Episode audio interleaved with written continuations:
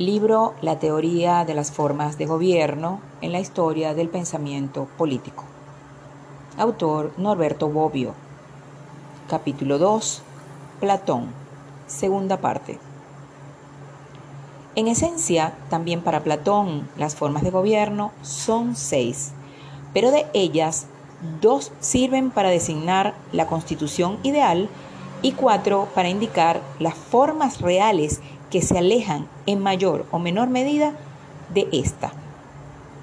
De las cuatro constituciones corruptas, la oligarquía es la forma corrupta de la aristocracia, la democracia de la politeia, que es como Aristóteles llama al gobierno del pueblo en su forma buena, y la tiranía de la monarquía.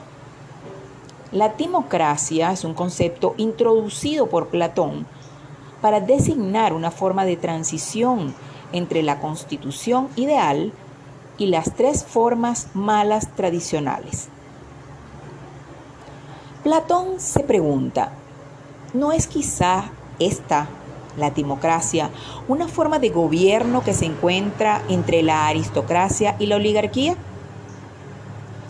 En su época, la timocracia está representada en particular por el gobierno de Esparta, del que Platón fue admirador y que tomó como modelo para delinear su república ideal.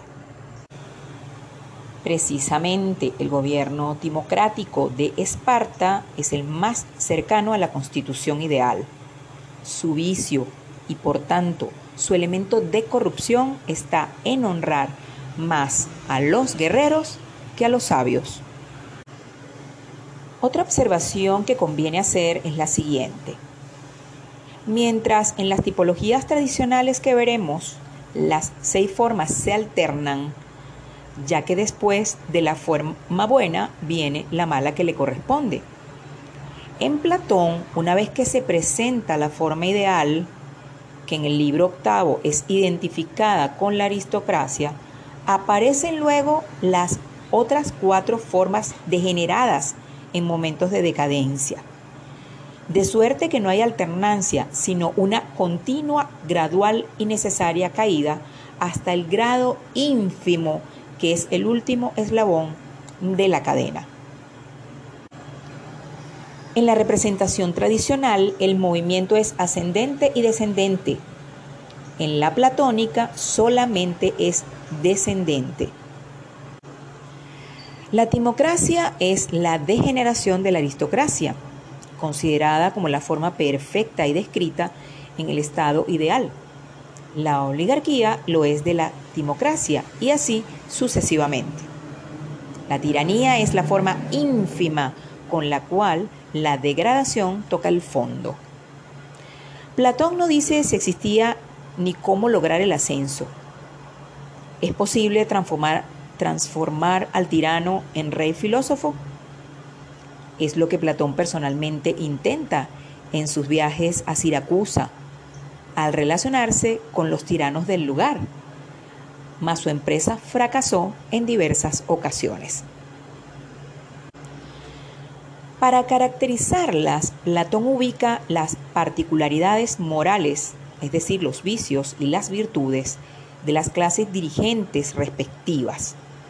Recordemos que la primera distinción de las formas de gobierno nace de la respuesta a quién gobierna.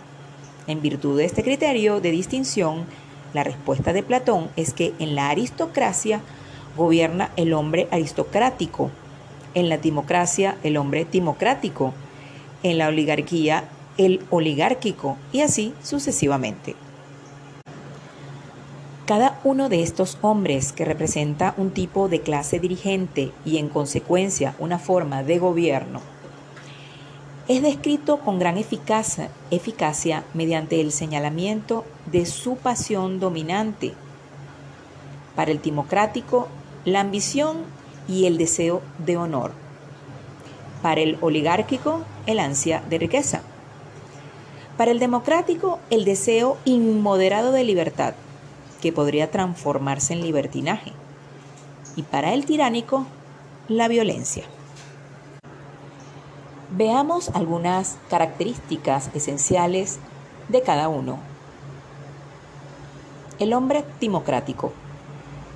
Semejante hombre es duro con los esclavos y ni siquiera se preocupa de ellos como acontece con quien recibió una educación perfecta. Es indulgente con los hombres libres y sumiso a las autoridades. Es deseoso del mando, amante de los honores, aspira a mandar, no en virtud de la propia palabra o por cualquier otra virtud del género, sino por la propia actividad bélica, por su talento militar y paralelamente tendrá la pasión de la gimnasia y de la caza.